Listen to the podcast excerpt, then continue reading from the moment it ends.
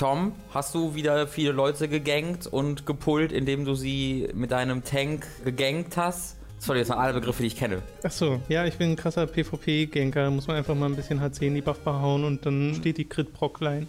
Ich bin, ich bin, das ist, ist das ein Wie-Wort, buffbar? Wie buffbar bist du auf einer Skala von Buffbar? 1 bis 10? Ich bin sehr buffbar, Nee, die ich kann sehr viele Buffs nehmen. ist die Leiste, wo deine Buffs angezeigt werden. Ach so. Ja. Und naja, aber gut, diese Leiste zeigt dann ja quasi auch an, wie buffbar du bist. Das Die stimmt. Buffbar So ein an, wie bisschen- buffbar du bist. Die Geschichte des drei Triple Jumps, die interessiert mich sehr, denn in WoW kann man jetzt ja nur Triple Jumpen, eigentlich kann man Double Jumpen und danach fliegen, was wie ich finde eigentlich kein regulärer Triple Jump ist, sondern Aber der letzte eigene. Einsatz haben Flug ist noch ein kleiner Sprung. Aber nicht so wirklich. Doch, es macht noch mal ein Stück nach oben. Ja, dann ist es aber eher so ein, so ein, so ein, so ein Second and a Half, so ein Two and a Ja, Half schon- Jump and, wäre then, and then akkurater. Fly. ja. Sag ich Äh, nur so schlecht. Und war, woher, ja, das stimmt. äh, und äh, mich interessiert natürlich, wie Illidan die Kraft erlangt hat, zweimal in der Luft zu springen und dann zu, ein bisschen zu springen und dann zu fliegen. Und ähm, das stand im keinem Wiki und da habe ich mich gefragt, wie kann das denn sein? Ich finde, das ist eine der wichtigsten Fähigkeiten, die die World of Warcraft je gesehen hat. Wir reden übrigens über World of Warcraft. Deswegen habe ich mich mal bei Audible umgeguckt äh, und da habe ich gesehen, dort gibt es tatsächlich World of Warcraft, die Geschichte des Double Jumps. Heißt da ein bisschen anders, nämlich World of Warcraft Illidan, aber sie meint natürlich das, konnten sie, glaube ich, aus rechtlichen Gründen. Nee, Vermarktungsgründen. aus gerade, Vermarktungsgründen. Äh, und in World of Warcraft Illidan, das ist halt ein Audiobuch bei Audible, äh, wird die Hintergrundgeschichte von Illidan nochmal erzählt. Und da habe ich erst so ein paar, weiß nicht, ein, zwei Stunden habe ich da so reingehört. Und äh, das ist jetzt alles nichts groß Neues. Also am Anfang beginnt es mit World of War, äh, War- Warcraft 3 und dann geht es zu äh, später Warcraft, äh, Warcraft 3 Before the Throne über und dann halt äh, die Geschichte zwischen Warcraft 3 und äh, World of Warcraft und dann World of Warcraft und äh, in der Sekunde, wo er quasi besiegt wird im Black Temple, so scheint es zu sein, ist dann das, ist dann das Buch vorbei. Also es erzählt halt so die komplette, beziehungsweise nicht die komplette, sondern die späte Geschichte von Illidan. Und äh, ich habe im letzten Podcast ja davon erzählt, wie ich ein bisschen verwirrt ob seiner Motivation war, zum Beispiel bezüglich Akama, diesem Broken, mit dem er arbeitet. Und diese Verwirrung wurde jetzt schon hat sich jetzt schon erledigt, weil die, das wurde da schon begründet, warum der zuerst Okay. mit, mit dem war, zusammen war und jetzt gegen ihn war. Und äh, das ist jetzt nicht das aller, aller, aller großartigste Fantasy-Buch, das ich je erlebt habe. Aber wer für World of Warcraft-Fans äh, scheint das tatsächlich äh, was ganz Cooles zu sein. Und deswegen wollte ich euch das mal empfehlen. Und wenn ihr euch das holt, dann macht ihr das am besten wie, lieber Herr Goig? Über unseren Link, über audible.de slash hooked, unseren Affiliate-Link. Dort bekommt ihr nämlich ein kostenloses Hörbuch, quasi einen kostenlosen Probemonat bei Audible und könnt euch dann zum Beispiel genau dieses Buch, äh, dieses Hörbuch herunterladen und das auch über den Probemonat hinaus behalten, selbst wenn ihr euch jetzt nicht dazu entscheidet, das dort weiterzumachen. Mann, dann bin ich jetzt ja endlich bereit für die World of Warcraft Legion You are I, prepared. I, I am ready. Na, was? Okay. Roll the podcast. Willkommen bei Hooked FM Folge 89. Wir reden über die Nintendo 3DS Direct, über Titan Quest Anniversary Edition, über Frostpunk und die Spiele World of Warcraft Legion, Ghost of a Tale, Mother Russia Bleeds und Deus Ex Mankind Divided.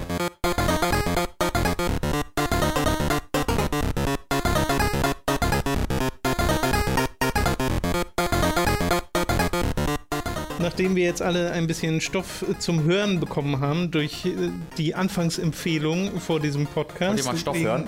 wir jetzt los und machen noch weiter. Machst du da Stoffgeräusche? Ja, ich streiche über den Sesselstoff. Keine Ahnung, wie sich das gerade anhört für euch, aber bestimmt gut. Wie Stoff. Ihr habt Stoff, hast du, hast du, hast du erkannt, den witzig gemacht. Ja, ja. War gut, oder? Habe ich erkannt. Wie fandest du den? Ein kleiner Hinweis, bevor wir zu Robins f- fabulös famosen Formel 1 Fest kommen. äh, warte, warte, warte. Ich, ich, warte. wenn du das sagst, muss ich das. Ach so, das ist automatisch. Teil des Namens. Alles klar. Habe ich auch gar nicht gemacht. Das so warten. Wir haben, wir sind jetzt Teil des Alliance YouTube-Netzwerks mit unserem Hooked und äh, YouTube, äh, Hooked und Time to 3 YouTube-Kanal. Warum, wieso, weshalb, das könnt ihr erfahren im dritten Hooked on Topic Podcast. Da haben wir mit dem Christian von der Alliance nämlich mal so ein bisschen mehr als 40 Minuten darüber gequatscht, auch über den Ruf, den YouTube-Netzwerke haben und so, weil das ja zumindest uns ging es so, bevor wir äh, uns jetzt mal wieder ausführlich damit beschäftigt haben, äh, dass die einen eher negativen Ruf haben, weil immer nur das Negative nach außen dringt, gerade von Seiten wie Mediakraft.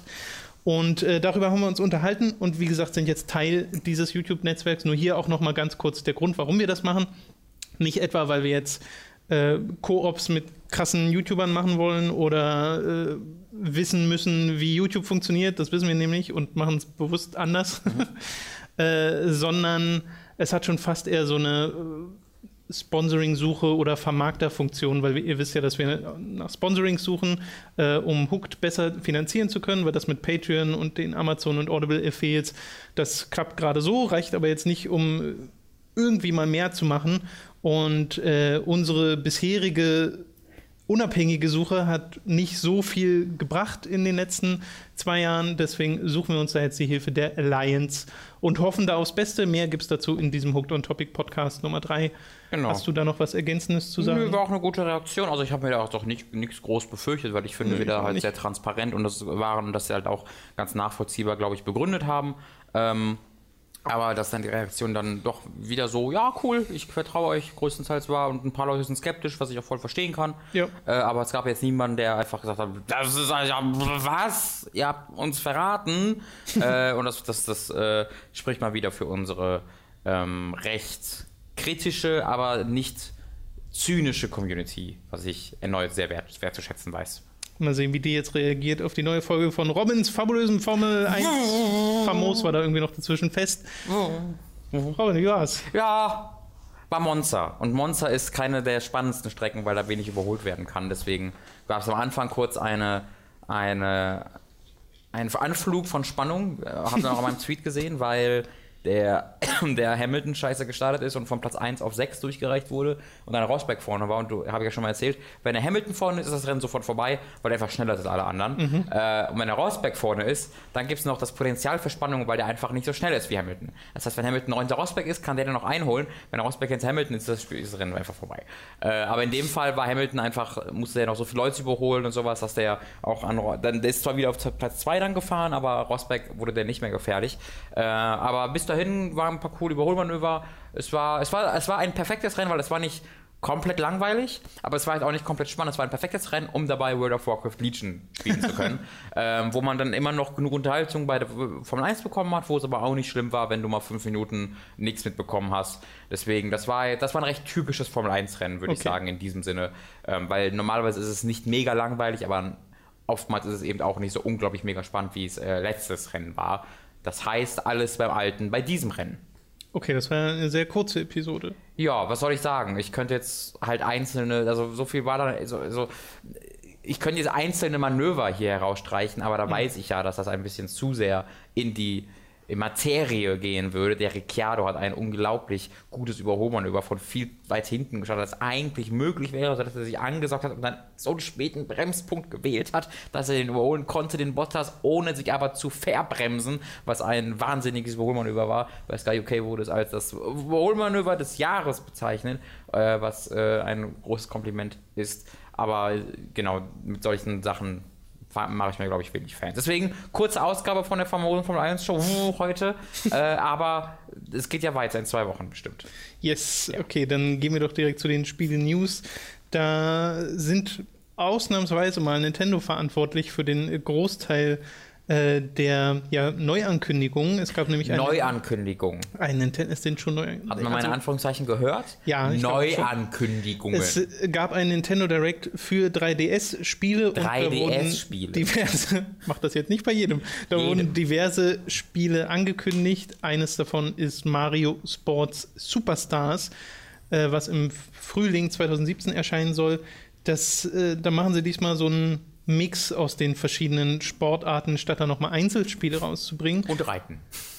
Ja, ja, das ist ganz komisch. Ich habe mir die auch aufgeschrieben. Es ist Baseball, Fußball, Tennis, Golf, Pferderennen. Ja. Also. Das hatten, da hatten sie halt die Engine noch von der, äh, wie, äh, von der Rio Sommer-Olympiaspiele-Ding, äh, weil da gab es das auch und das sah halt sehr ähnlich aus. Ja, wird es wahrscheinlich auch sein. Äh, ich glaube, da weiß man sehr, was einem erwartet. Ich finde das aus einer geschäftlichen Sicht so komisch, dass sie das machen, weil es bringt sich viel mehr Geld, die alle einzeln zu verkaufen, wie sie das jetzt gemacht haben, weil bei dem Tennisspiel war jetzt ja auch nicht mehr Content drin, als da wahrscheinlich drin sein wird. Ja, das ist, das ist eine gute Frage. Ich habe ja auch das Golfspiel auf dem 3DS gespielt zum genau. Beispiel und äh, das macht auch Spaß und so. Aber ich weiß jetzt nicht, wie erfolgreich diese Spiele sind. Hm, klar. Im, ich meine, es gibt ganz viel davon. Ne?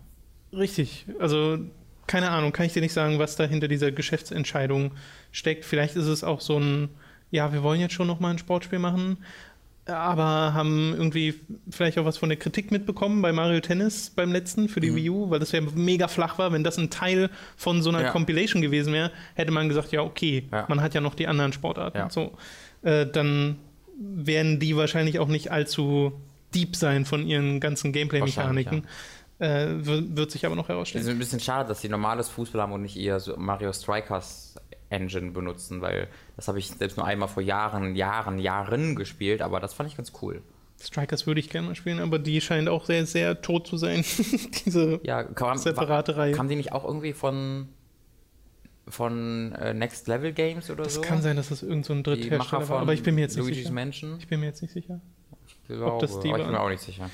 Äh, Luigi's Mansion 2. Ne? Ja.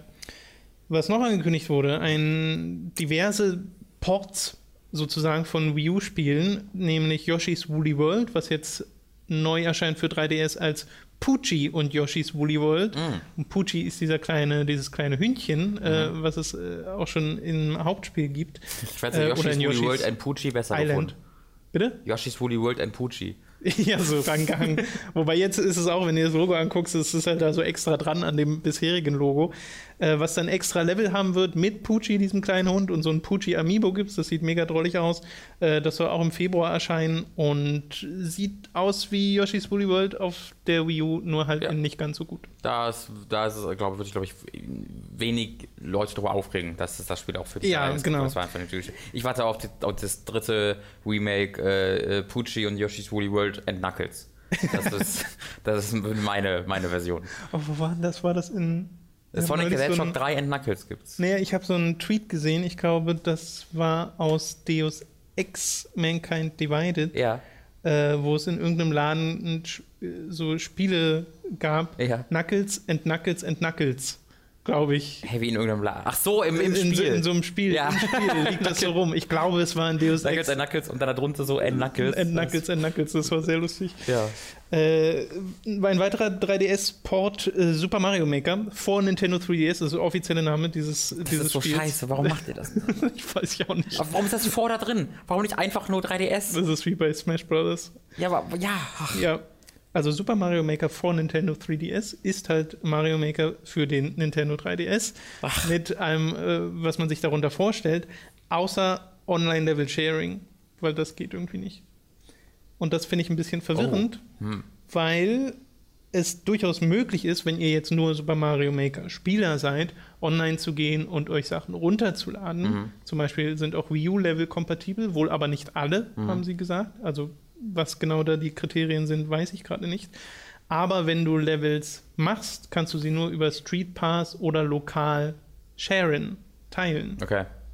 Und das ist weird. Das ist sehr weird, ja. Ich ähm, glaube, das könnte etwas mit der Zielgruppe zu tun haben, weil die ganzen Hardcore-Mario-Fans, die fühlen sich halt bei der Wii U-Version sehr wohl, weil das, das ist ja genau für diese wirklichen, die fürs früher auch viel gespielt haben und die werden damit, glaube ich, sehr glücklich. Auch Kinder werden damit glücklich, aber wenn ich jetzt über meine kleinen Cousins nachdenke, irgendwie, die ein 3DS haben, die würden damit wahrscheinlich eh nie online gehen oder gehen dürfen.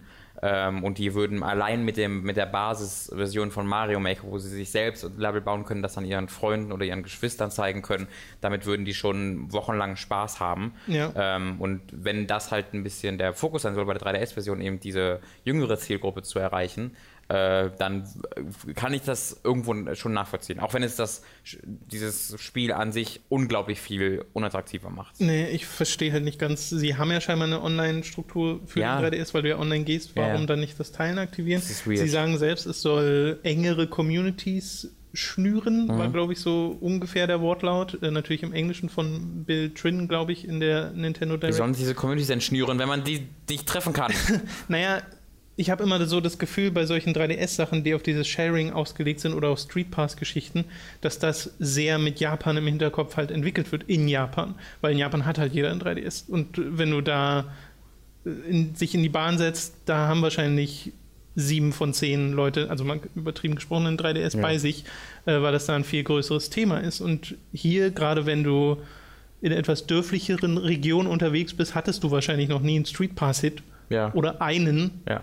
So, und äh, dann hast du Pech. Auch das verstehe ich aber auch nicht aus diesem Community-Aspekt, weil was noch nie in der Geschichte der Menschheit passiert ist, ist, dass einer irgendwo langgelaufen ist und dann eine Street Pass Notification bekommen hat wie einem Mario-Level und dass sich dann umgedreht hat und dann geguckt hat, von wem das war und den dann angesprochen hat. Das ist noch nie in der Geschichte der Menschheit passiert. was passiert ist, du kommst nach Hause und sagst, ah, ich habe einen Street Pass bekommen und dann ignorierst du, von wem das war und sprichst nie wieder, sprichst kein Übrigens, Wort mit dem. auch da ein Update. Street Pass war ja bisher so, dass maximal zehn Leute gleichzeitig in deinem Plaza sein konnten. Ich habe keine Also, Ahnung, was das bedeutet.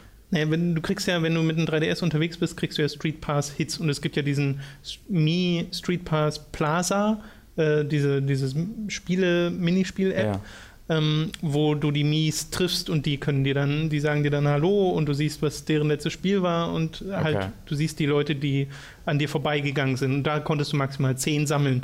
Äh, und das habe ich das erste Mal rausgefunden, als ich 2011 oder so den mit zur Gamescom genommen Mhm. habe und mir gedacht habe, oh, jetzt mal ordentlich Street Pass Hits Ah, sammeln. richtig, ja. Und dann am Ende geguckt, 10. Ach, du müsstest die also immer, immer wegklicken, Genau, ne? du müsstest die immer wegklicken Ja, jedes stimmt. Mal. So, und jetzt haben sie das erhöht auf 100. Ja. Also, hm, okay. Für die Leute, die tatsächlich noch interessiert sind an diesem Street Pass Plaza, ist das nicht Wahrscheinlich gibt es ja deswegen keine klassischen Freundeslisten und so bei der Wii U. Die, hat- du hättest halt Platz für fünf Freunde wahrscheinlich. Deswegen müssen wir das mit, mit Friendcodes ja machen. inzwischen, aber Ja, gibt's das?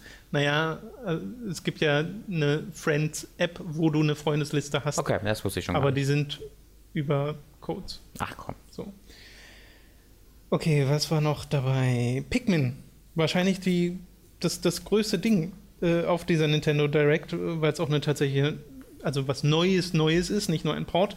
Äh, ein neues Pikmin kommt als Sidescroller, was es bei Pikmin auch noch nicht gab, was 2017 erscheinen soll. Da steuert man dann Olimar und natürlich die ganzen kleinen Pikmins, die man auf dem Touchscreen kontrolliert, die auch die bekannten Fähigkeiten haben, die sie schon in den äh, Konsolenspielen hatten.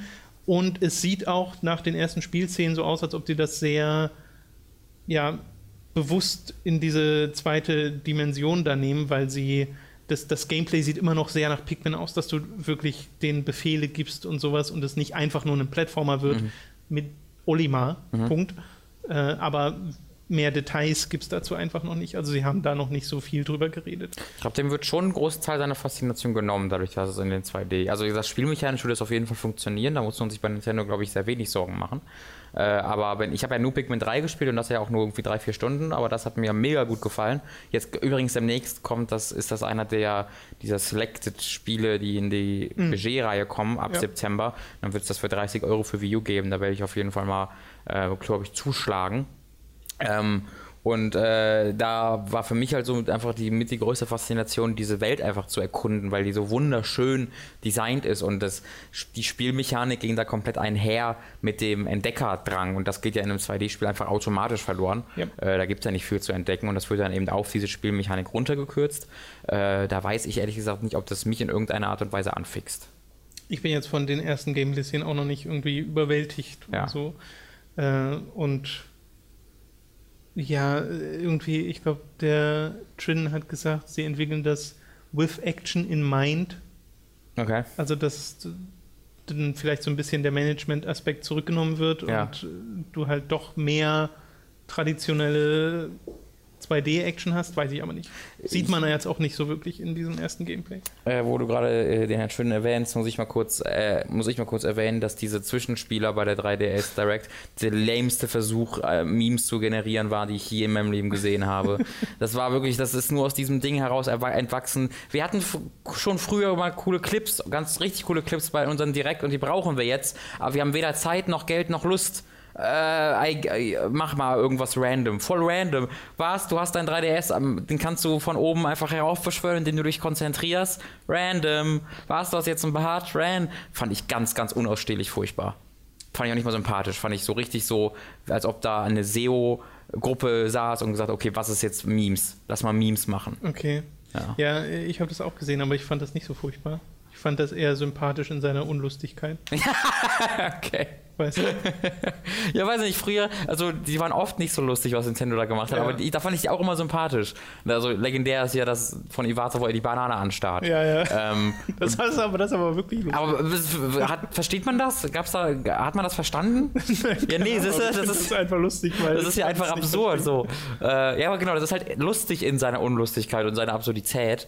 Ähm, Und das war jetzt halt so, und das war früher, finde ich, immer der Fall. Auch äh, wenn dann Iwata gegen äh, Reggie, Reggie gekämpft hat, das war ja spektakulär. Nee, das war auch nochmal ein anderes Level. Also diese ganz klar, ganz gerade klar. die E3 Directs, da haben sie sich ja immer versucht, selbst zu übertreffen. Äh, ganz klar, allein von, den, von dem Aufwand her, aber auch mit so ganz geringem Aufwand hätte man echt tollere Sachen machen können. Also das hätten wir zwei besser hinbekommen, diese komische Sketch-Show. Das kann sehr In weniger Zeit. Okay, das, ich überlege gerade, waren, glaube ich, die größeren Sachen, die uns jetzt interessieren. Es gibt noch so ein paar kleinere, dieses Ever Oasis, was äh, schon auf der E3 angekündigt wurde, was von den Triforce Heroes Machern kam, also die dieses Multiplayer-Zelda gemacht haben. Das soll 2017 erscheinen. Finde ich, sieht jetzt bisher nicht so wahnsinnig krass interessant aus. Halt wie so ein 3DS RPG. cutesy RPG. Ja. Die haben alle diesen Chibi-Look, also das sieht Ja, halt wirklich. Ich, das sieht aus wie so wie das sieht aus wie das 3DS-Spiel.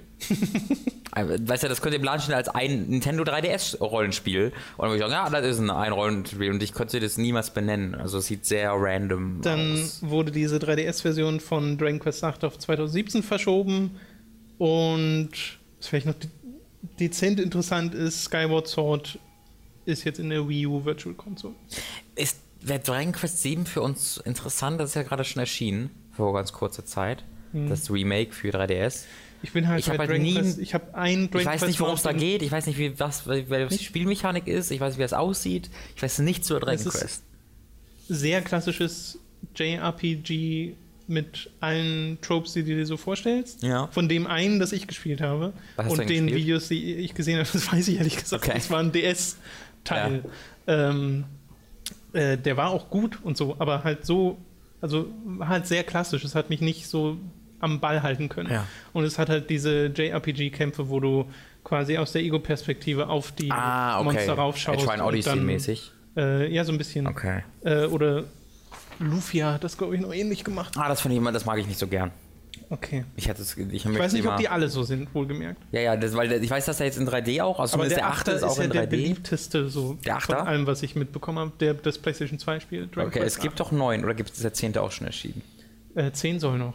10 soweit soll ich noch weiß. kommen, Aber okay. ich kenne mich da null aus. Ich will Ja, da gar nicht groß drüber reden, weil da kann ich nur falsche Sachen sagen. Vielleicht äh, würde ich da mal nach dem Code gucken, mal gucken. So. Dann beenden wir Nintendo damit, es sei denn, du bist Nintendo ist vorbei. Wir haben Nintendo beendet. es sei denn, du bist noch interessiert am Picross 3D Round 2. Erzähl mir mehr, Tom.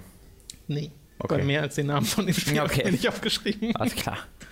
Äh, machen wir weiter mit anderen News von THQ Nordic zum Beispiel, die, äh, so mir nichts, dir nichts, die Titan Quest Anniversary Edition Hm. veröffentlicht haben. Quasi das bisherige Titan Quest, was es zum Beispiel auf Steam gibt, ist jetzt die Titan Quest Anniversary Edition. Da ist dann das Add-on Immortal Throne mit drin und haufenweise Anpassungen, Verbesserungen, Performance, Stabilität, Multiplayer Balancing, AI, alles wurde da nochmal überarbeitet in diesem Update zur Anniversary Edition.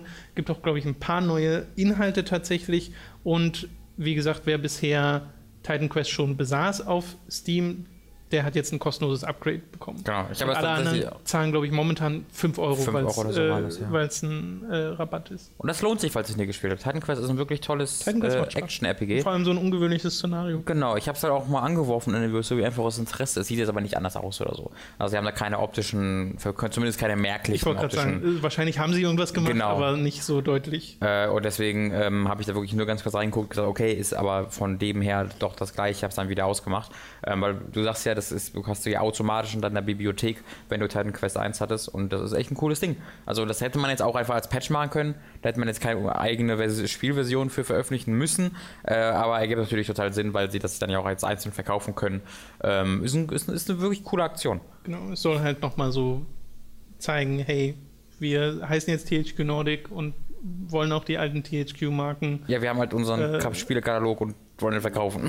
ja, klar. Aber ich frage mich, ob das in irgendeiner Weise einem was in Richtung Titan Quest mitteilen soll, dass nicht. sie da mehr mit vorhaben. Ich glaube es auch nicht wirklich, äh, obwohl Titan Quest sich über die Jahre natürlich sehr viel verkauft hat, aber es war halt auch ein zig Sales drin für 2 Ja. Euro oder so. Äh, würde ich jetzt auch noch mal noch nicht zu viel hinein interpretieren. Ich find's cool. Ich meine, die Spiele sind jetzt auch nicht die allerteuersten Spiele das- dieses Genre. Ähm, wenn du da jetzt nicht unbedingt Blizzard bist und 17 Jahre dran arbeitest, ähm, kannst du so ein Action-RPG durchaus für einen machbaren Preis entwickeln. Äh, aber ob das, ob das jetzt unbedingt nötig ist, ich meine, viel Titan Konkurrenz. Quest 2 fände ich schon cool. Ich, also ich persönlich fände es auch super Ja. cool. Ich weiß halt nicht, ob das aus einem geschäftlichen Sinn her äh, Sinn ergibt. Klar. Das letzte Spiel in der News ist ein Spiel namens Frostpunk Ah ja. von 11-Bit Studios. Das sind die Macher von This War of Mine. Und genau deswegen ist dieses Spiel auch interessant, weil die Genrebezeichnung würde mich schon wieder sehr abtören. Das ist nämlich ein Survival-Spiel, äh, das 2017 für den PC erscheint. Sie sagen aber, es ist ein Survival-Spiel mit Fokus auf äh, Entscheidungen und Moral und alles und weniger auf Optimierung oder Ressourcenmanagement. Und es spielt in einer Welt, äh, die, und das kann man dem Namen ja schon äh, entnehmen, in der alles gefroren ist und es Steampunk-Technologie gibt, mit denen sich die Menschen dort ihr Überleben erkämpfen. Äh, gibt auch einen kurzen Teaser-Trailer dafür, da sieht man auch noch nichts vom Spiel selbst. Äh, es ist nur so ein Atmosphäre-Ding. Äh, Also Gerade weil es von This War of Mine Machern kommt, finde ich es interessant, obwohl ich This War of Mine immer noch nicht gespielt habe. Ja, also zunächst muss ich einfach sagen, Frostpunk ist ein sensationeller Name. Toller Name, ne? Ja. Äh, und also ich habe ja äh, This War of Mine vor ein paar Wochen, drei, zwei Wochen äh, irgendwie für, weiß ich nicht, zehn Stunden gespielt oder so oder acht Stunden gespielt und hat mir ja richtig gut gefallen, obwohl ich das Genre ja gar nicht mag, weil This War of Mine ist ja vom Spielmechanischen her auch ein Survival, Survival-Spiel, ja. äh, randomly generated Survival Crafting Spiel, Ja. was aber durch sein Szenario extrem viel viel gewinnt und auch seine Präsentation und seine Musik. Das ist wirklich ein atmosphärisch extrem, extrem dichtes Spiel und deswegen auch das, das, also das scheint mir bei Frostpunk sehr ähnlich zu sein, dass die Spielmechanik da von der bloßen Beschreibung her ein bisschen abturnt ist. Aber wenn ich mir angucke, was die damit machen, kann es wieder sehr interessant werden. Deswegen glaube ich auch, wenn das jetzt ein anderer Entwickler gewesen wäre, wäre man da erstmal so, ja, Ja. noch ein Survival-Spiel. Aber Frostpunk ist ein großartiger Name. Frostpunk, ja, das, das merkt man sich einfach, Ja. glaube ich. Okay, wir kommen zu den Spielen, die wir gespielt haben und ich würde sagen, wir fangen direkt an äh, mit dem, was zumindest bei mir die meiste Zeit gefressen hat, nämlich World of Warcraft Legion. Denn über World of Warcraft reden wir ja ohnehin gerne in den letzten Wochen. Mhm. Ähm, Legion ging jetzt an den Start. Ich bin mit Das würde auch in diesem Podcast jetzt der Fokus. Also falls ihr euch jetzt fragt, Fokus, oh, ja. vielleicht Also es kommen noch andere Spiele ran, Genau. aber nur kürzer. So. Vielleicht äh, fangen wir mit den anderen an. Willst du? Ich weiß, ich überlege gerade, wie das für die Zuhörer am interessantesten, am, am besten Zuhörer, ist. sag doch mal, mit was wollen wir anfangen? Na komm, wir fangen einfach mit WoW an. Okay. Heute spielt doch eh jeder, doch egal. Ja, und wenn nicht, kann man ja skippen. Genau. Es gibt ja Timestamps. Also Legion ging diese Woche in den Start. Ich habe hauptsächlich äh, mit Dani zusammen Demon Hunter gespielt. Wir haben beide Demon Hunter gespielt. Dani Hansa. Und sind jetzt Dani Hunter. Demon Dani hat Exobros sie getauft Ah. äh, im Gildenchat.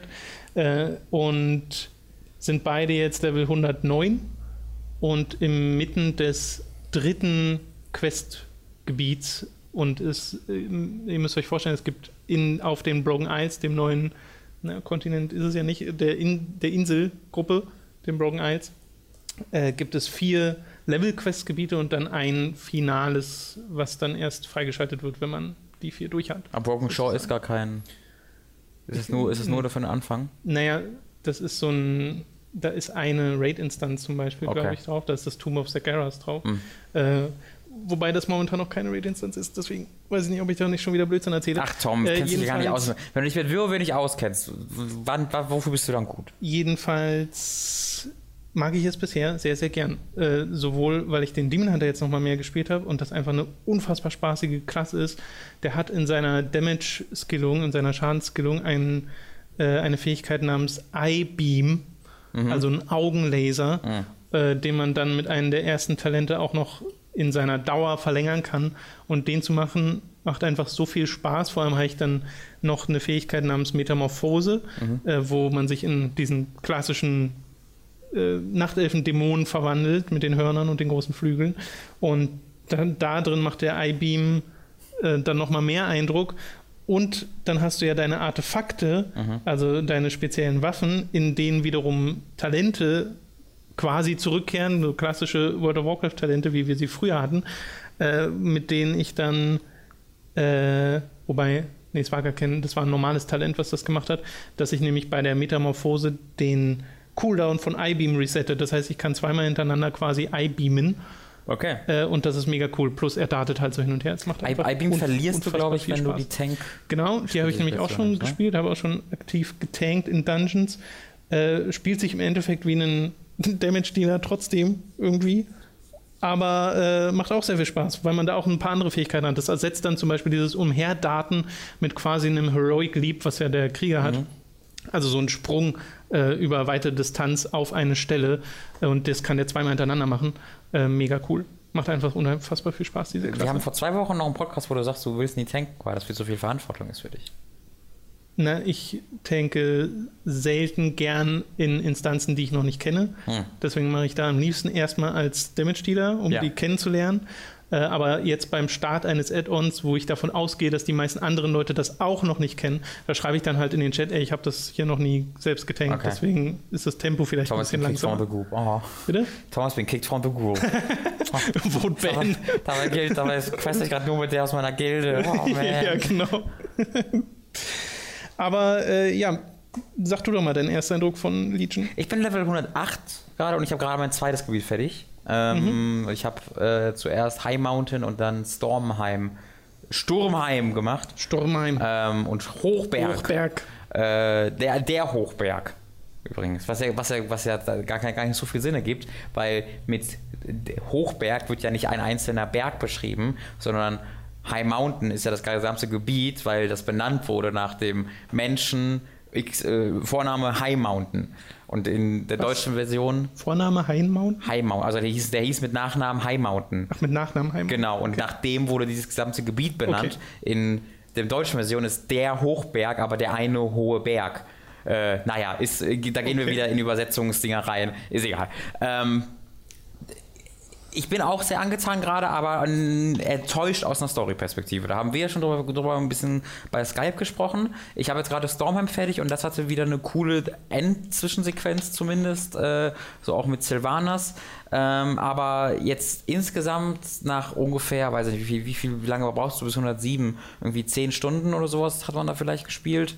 Äh, vielleicht ein bisschen weniger, vielleicht ein bisschen mehr, finde ich sehr schwer einzuschätzen. Ja. ähm, habe ich mir halt echt ein bisschen mehr Story erhofft, ähm, nämlich halt die relevante Geschichte, weil sie ja wahnsinnig viel im Voraus ähm, da versprochen haben und auch wahnsinnig viel produziert haben mit ihren, äh, mit ihren Motion Comics, mit ihren Hörbüchern, äh, mit dann mit dem ähm, Pre-Patch-Event oder Pre-Add-on-Event, wo du eben schon ähm, mit Gul'dan getroffen hast und äh, Illidan hast du nicht gesehen. Das war alles sehr, sehr, sehr, sehr episch inszeniert und du bist mit den ganzen Kollegen unterwegs und jetzt bin ich irgendwie seit über zehn Stunden auf dem Broken Isle unterwegs und ich habe äh, noch, glaube ich, keinen einzigen äh, oder doch, ich habe eine Handvoll Dämonen äh, persönlich mal bekämpft, aber ansonsten bekämpfe ich einfach nur die Leute, die zufällig auf den Broken Isle wohnen und äh, ich bekomme halt im Hintergrund so ein bisschen mit, ach übrigens, hier irgendwo ist auch noch die Legion bestimmt aktiv. Ähm, und ich finde das schade. Ich habe ich hab gehofft, da, da gibt es jetzt, ich treffe auf Gul'dan die ganze Zeit, ich äh, beschäftige mich mit Illidan und das ist bisher null da. Also bisher könnten die Gebiete, Stormheim und High Mountain, hätten auch genauso gut in jedem einzelnen anderen Add-on vorkommen können oder im Base-Game. Das kann man komplett verlagern und das wäre für die Präsentation der Geschichte insofern egal, dass man einfach einen Satz entfernen könnte von einem Dialog, wo jemand sagt, ah übrigens, der wird kontrolliert von der Legion weil das so der einzige Zusammenhang bisher mit dem Add-on war. Ähm, und so schön ich die Gebiete äh, dann auch fand auf der optischer Sicht, ähm, äh, muss ich mich dann manchmal schon zusammenreißen, um die Quests alle zu machen, weil ich da so nicht den wirklich coolen, also den, bei, bei Stormheim ging es, weil ich da die, die Story an sich ein bisschen interessanter fand, aber bei High Mountain zum Beispiel, wo es einfach nur darum ging, äh, verschiedene Taurenstämme zusammenzuführen. Das war sehr absehbar und das war sehr klassisch und sehr wenig Neues. Ähm, das fand ich sehr langweilig von der Geschichte her. Ich habe bisher Valchara gespielt und auch Stormheim und bin jetzt gerade schon am Ende von Asuna oder Ashuna. Mhm. Da bin ich jetzt. Also da sprechen fang ich das, die an. sprechen das im Game anders aus, unterschiedlich. Auch Ashara. Es gibt immer Ashara Ja. oder Ajara. Ist Jara. Ja, wo, die, wo sie das so schon fast vernuscheln. Und das machen sie bei Asuna und Ajuna genauso. Es wird im Spiel von verschiedenen Charakteren anders In ausgesprochen. Deutsch wird Azuna ausgesprochen. Wart ihr schon in Azeroth, lieber Azuna-Abenteurer? Und äh, deswegen kann ich das bei High Mountain zum Beispiel nicht äh, beurteilen. Ich weiß aber, was du meinst und ich glaube, ähm, wenn es eine Kritik gäbe, die ich gerade an Legion äußere, dann auch die, dass die Hauptstory, wo sie ja quasi ein Versprechen gemacht haben mit dem Kram, den du gerade mhm. äh, geäußert hast, äh, bevor das Add-on überhaupt gestartet ist, dass da richtig was passiert, die passiert halt so, wenn überhaupt mal im Hintergrund, dass mal irgendein Questgeber einen Satz droppt über äh, entweder Sylvanas mhm. oder die Legion oder Illidan. Ich spiele Demon Hunter, habe deswegen in der Demon Hunter. Klassenquest nochmal Kontakt mit Illidan tatsächlich, aber auch das läuft am Ende auf sowas hinaus in Richtung äh, äh, hey, du, was, was machst du eigentlich gerade? Was ist denn gerade los? Ja, nee, kann gerade nicht. Tschüss. äh, so, also da kriegst du nicht so sonderlich viel mit. Ne? Ja. Es, es, kann ja auch nicht viel mehr als ein Tease sein, weil sonst hättest du ja Demon Hunter ja. den Informationsvorteil gegenüber ja. anderen und dann fehlt denen Story. Also da kann gar nicht so viel passieren. Das ist mehr so ein bisschen äh, Flavor für mhm. dieses ganze Illidari-Gefühl, dass du halt äh, diejenigen kontrollierst, die ehemals Anhänger von Illidan waren. Äh, und insofern klappt es auch und ist ganz cool. Äh, aber ja, die Hauptstory, da passiert einfach nicht sonderlich viel. Stattdessen kriegst du eher mit, wie die Broken Isles beeinflusst wurden von der Legion. Mhm. Äh, und ich merke auch gerade, als ich äh, Suna angefangen habe zu spielen, dass das wahrscheinlich für den diesen klassischen Legion-Eindruck für das, was du erwartest, wenn du äh, Legion startest, nämlich Kämpfe gegen einfallende Dämonen. Das ist genau das. Du startest da in so einem Nachtelfenruin, die von Dämonenwellen mhm. angegriffen werden. Das ist so dieses Bild, was ich im Kopf hatte, als mhm. ich Legion gestartet habe. Und ich habe ja mit Velchera angefangen, also einem Nachtelfengebiet, wo man auch so, also es hat sich so total angefühlt, storytechnisch wie die Nachtelfen-Kampagne aus Warcraft 3. weil du da halt auch mal Furion und Tyrande begegnest und ja. die miteinander interagieren und so. Das äh, hat durchaus Spaß gemacht. Aber auch da der Legion-Einfluss stand im Hintergrund. Mhm. So. Äh, und so stelle ich es mir in High Mountain zumindest auch vor. Ja. Nur fand ich in welcher die eigentliche Gebietsstory tatsächlich interessant, genauso mhm. wie ich sie in Stormheim tatsächlich interessant fand. Äh, weil mich auch die Sache mit Sylvanas sehr interessiert. Bin ja als langjähriger Forsaken-Spieler da eher ein bisschen biased. Ähm, und von der Quest-Qualität, vom Quest-Flow her, vom Look, vom Soundtrack her bin ich hier wieder voll dabei, weil sich auch die Sachen äh, tatsächlich unterschiedlich spielen. Velchera fand ich war äh, an und für sich sehr traditionell, wo du aber auch so ein paar abwechslungsreiche Aufgaben drin hattest. Was sie irgendwie sehr gerne machen, ist dieses, du fliegst auf irgendeinem Viech ja. hin und her und bombst Sachen, die unter dir sind. Ich kann mich noch genau an die eine Quest in Burning Crusade erinnern, ganz aus, aus Hellfire Peninsula, wo sie das, das erste Mal gemacht haben, glaube ich. Und wie mindblowing das ja, damals war. Und die backt witzigerweise heute ein bisschen, die ja. Quest, die geht nicht mehr richtig. heute ist das schon so ein bisschen so, ja, ja. ja, genau. Okay. Also heute steuert sich aber auch deutlich besser als damals noch. Äh, beziehungsweise ich habe das Gefühl, äh, sie nehmen manchmal den Global Cooldown weg aus den Fähigkeiten und du kannst dann diese Bomben spammen, die mm. du da wirfst, ja. äh, was dann sehr lustig aussieht.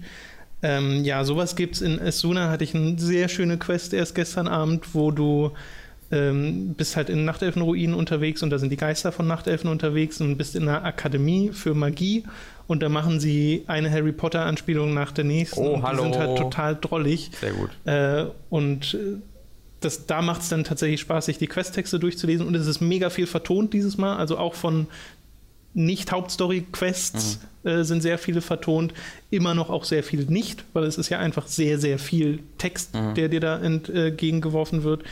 Aber äh, trotzdem habe ich das Gefühl, sie machen da immer so kleine Fortschritte. Vor allem mag ich es auch, wie sie jetzt das im Endeffekt so machen wie in Warcraft 3, dass du diese Porträts eingeblendet bekommst ja, von stimmt. den Leuten, die diese Talk-Animation machen, die nicht wirklich passt auf das, was sie sagen. Ja. Aber egal, man kriegt trotzdem ein Gefühl dafür, wer gerade spricht. Ähm, deswegen bin ich da gerade voll dabei. Auch das äh, zusammen mit Dani zu zocken macht gerade Spaß, weil bisher, äh, gerade bei den vergangenen Add-ons, äh, war ich doch die meiste Zeit solo unterwegs äh, und jetzt machen wir das halt zu zweit äh, mit zwei Demon Huntern und bin da gerade sehr, sehr, sehr angetan, auch von den, äh, von den Class Halls, wo ich weiß, dass du die von dem Krieger nicht so magst. Optisch, die ja, vom, oder vom Setting her. Ja. Die vom Demon Hunter ist sehr Demon Hunterig, mhm. also das, was man sich so erwartet. Äh, und du kriegst ja diverse neue Spielmechaniken, zum Beispiel eben deine Artefaktwaffe, wo du die Talente hast, die ich schon angesprochen hatte. Also ihr müsst euch vorstellen, ihr habt das gesamte Addon über eine Waffe, die ihr ähm, am Anfang vom Addon erspielt und die ihr dann nach und nach upgraded. Die kann sich dann optisch auch teilweise sehr stark verändern im Laufe äh, des Add-ons, weil du nach und nach so Individualisierungsmöglichkeiten freischaltest.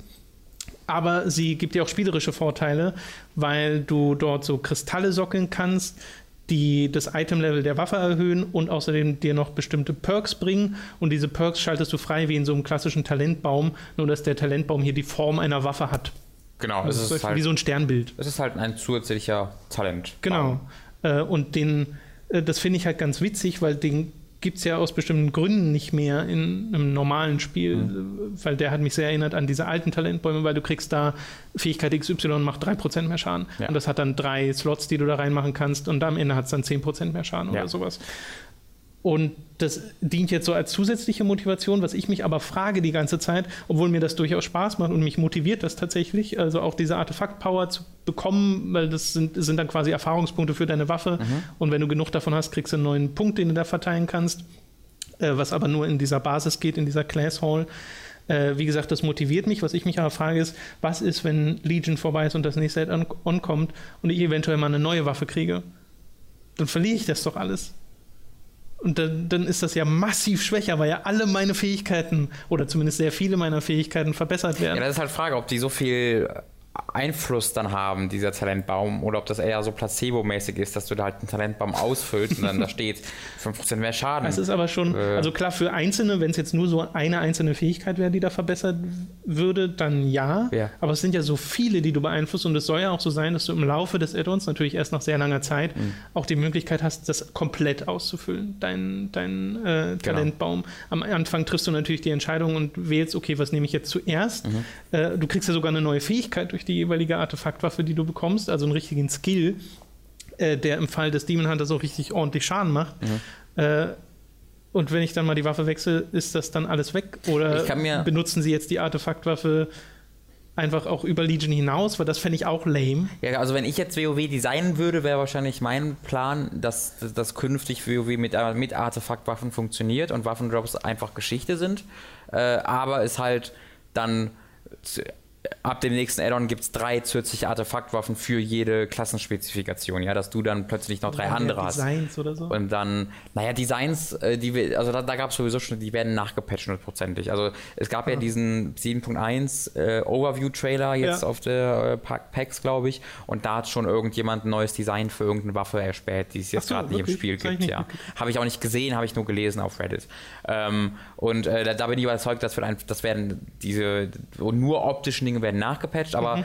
da spricht ja grundsätzlich nichts gegen, dass dann äh, mit dem nächsten Patch ich als Arms Warrior noch zwei Artefaktwaffen zur Auswahl bekomme, weil das System st- besteht jetzt, steht jetzt ja äh, und ich glaube, das ist dann durchaus machbar zu sagen, wir bauen jetzt noch zusätzliche Waffen äh, da rein. Ähm, also ich bin da ein großer Freund von als jemand, der nie großartig besonders epische Dinge besa- besaß und besetzen, besitzen, besitzen wird, weil ich halt nicht so dieser WoW-Spieler bin, da so eine richtig cool designte Waffe zu haben, ähm, gefällt mir sehr gut und die dann halt konstant so upgraden zu können, gefällt mir auch sehr gut.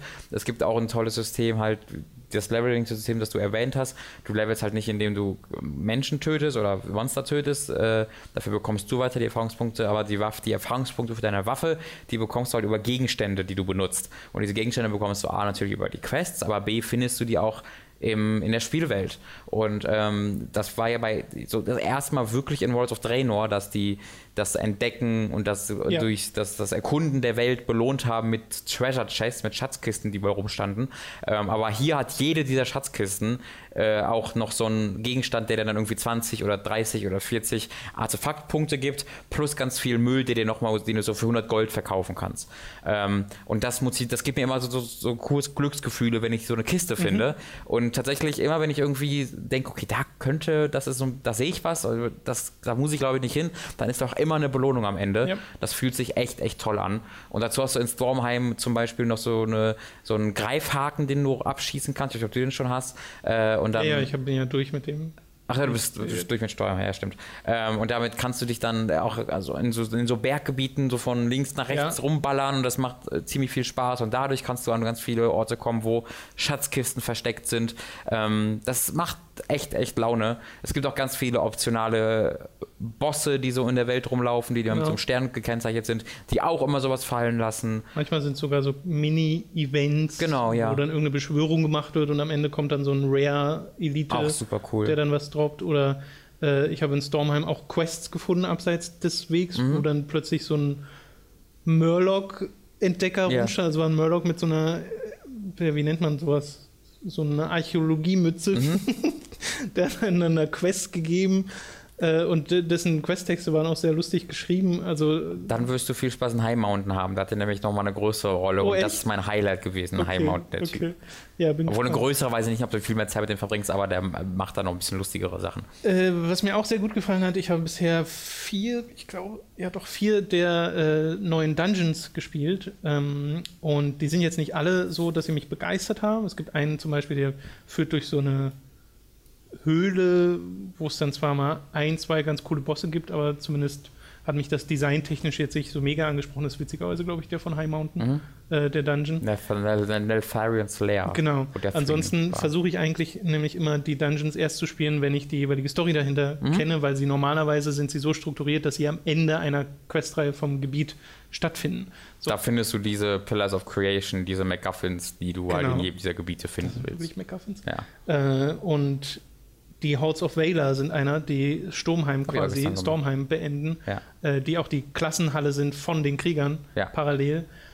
Unfassbar tolle Instanz. Super, ne? Wie Ja. hübsch die einfach ist, dass sie da äh, sich auch teilweise richtig was einfallen lassen mit irgendwie, also dass du nicht einfach nur gegen einen Boss kämpfst und der macht dann seine Sachen auf dem Boden, sondern dass da phasentechnisch selbst in den normalen Dungeons inzwischen ein bisschen mehr passiert, dass dann der Tank irgendwie den Boss von so einer Art Geistern wegziehen muss, weil die den sonst, ich glaube, aufheilen oder sowas. Also dass man immer in Bewegung sein muss. Äh, Und das gerade als Demon Hunter, was eine Klasse ist, die sowieso davon profitiert, in Bewegung zu sein, äh, hat einfach sehr viel Spaß gemacht, Mhm. äh, sich durch diese Dungeons zu kämpfen. Äh, ja, ich bin da gerade irgendwie voll drin in diesem Add-on rein spielerisch. Ich hoffe, dass wenn man 110 ist und dann mal nach Surama kommt, diesem Gebiet in der Mitte von den Broken Eyes, dass dann mit der Story ein bisschen was passiert. Ist da- ist- also ist- wirklich passiert. Sind da wirklich schon Quests, weil oder ist das einfach nur die Stadt? Ist das eine Stadt, die du bereist? Weil ich habe gelesen, äh, von wegen von Leuten, die halt begeistert waren, weil das so viel besser als äh, Stadtrat sein soll. Äh, also die haben das eher mit einer Stadt verglichen. Und für den Patch in diesem Overview-Dingen für 7.1 war ja auch äh, Quest Campaign oder Campaign for Surama war damit angegeben. So, dass die erst kommen. das kann das ich, ich nicht. Das, Also- das klang für mich so, als ob mit 7.1 dann die Quests für Surama kommen. Aber das mal- weiß ich auch nicht. Nur mal zur Erklärung, äh, ich habe mir, bevor Legion kam, nichts angeschaut zu den Artefaktwaffen, zu den Questgebieten Ja. und sowas und habe, finde ich, jetzt davon auch sehr profitiert, weil Ja. als ich das Spiel gestartet habe und dann zum ersten Mal in die Class Halls kam und ich habe das direkt mit drei Charakteren mir angeschaut, die verschiedenen Class Halls, also vom Demon Hunter, vom Warlock und vom Krieger äh, und war jedes Mal total angetan, weil die starten auch mit so Singleplayer-Szenarien Das ist geil, wie unterschiedlich wo du ist. Ja. wirklich das Gefühl hast, einen Singleplayer-RPG zu spielen mit Inszenierung und allem. Äh, und das hat unglaublich viel Freude mir bereitet, das zu entdecken. Äh, genauso wie eben die ganzen Mechaniken, die dahinter stecken, hinter den Artefaktwaffen und den Class Halls. Auch wenn ein Teil davon einfach nur Garrison 2.0 ist, in ein bisschen entschlackt. Ja, es ist wirklich, also auf jeden Fall, es ist halt die Garrison-Idee in sehr viel besser umgesetzt. Ähm, da habe ich auch Spaß mit. Also ich, was mich an dem anderen beeindruckt, ich bin wirklich aus einer Präsentation, aus einer geschichtlichen, ich bin insgesamt enttäuscht, weil es nicht das ist, was ich mir davon erhofft habe, äh, von der Story-Präsentation her. Äh, aber ich bin extrem beeindruckt von dem ähm, Spielmechanischen, weil hier ist es, äh, hier wird in, in diesem Sinne ein bisschen mit der WoW-Tradition gebrochen, dass du nicht einfach in ein Gebiet gehst und da die Quest machst und dann ins nächste Gebiet gehst, sondern du hast immer drei verschiedene, oder nicht immer, aber du hast ganz oft so drei verschiedene Baustellen, dass du A, dein Gebiet hast, wo du gerade unterwegs bist, in den Broken Isle. Und dann hast du noch deine Klassenkampagne, die du äh, laufen hast, wo, wo es halt eine eigene, sehr cool präsentierte Quest-Chain für deine Klasse gibt. Äh, und dann hast du noch in Dalaran, äh, Ketka und Co., die dir dann auch noch äh, ab und zu mal äh, Quest Genau. geben. Äh, und das mag ich total, dass du immer mal wieder am Rumspringen bist und dann ständig so viel zu tun hast, dass du gar nicht weißt, wo du anfangen sollst. Und das scheint sich ab 110 eher noch zu verstärken, ähm, wenn du mit den normalen Gebieten durch oder zumindest scheint es so zu bleiben, von dem, was was ich gelesen habe, was mich sehr freut, ähm, weil dann ja noch diese World Quests dazukommen, von denen ich noch nicht genau weiß, was die jetzt sind, aber da sind Leute bisher sehr angetan von.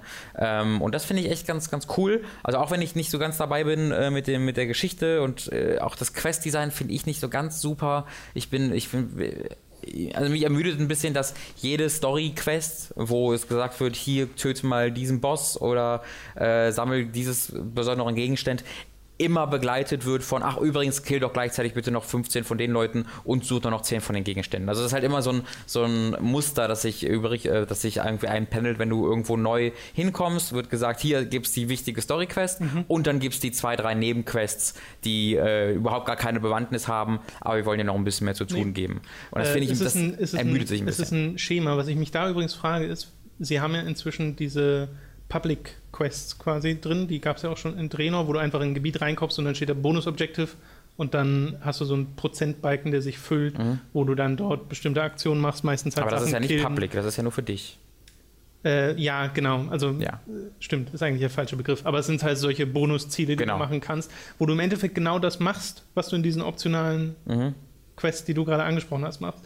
Die auch nie oder sehr selten von großartig ausführlichen Quest-Texten begleitet werden. Da frage ich mich, warum sie nicht ohnehin schon sagen, okay, wir lassen die jetzt einfach bleiben, ja. diese ja, Füllquests im Endeffekt und machen nur noch die Quests, die tatsächlich das jeweilige, die jeweilige Story in dem Gebiet voranbringen und den Rest über diese Bonusziele. Vielleicht wären es dann zu wenig Quests, vielleicht mhm. wäre man dann zu schnell durch oder so.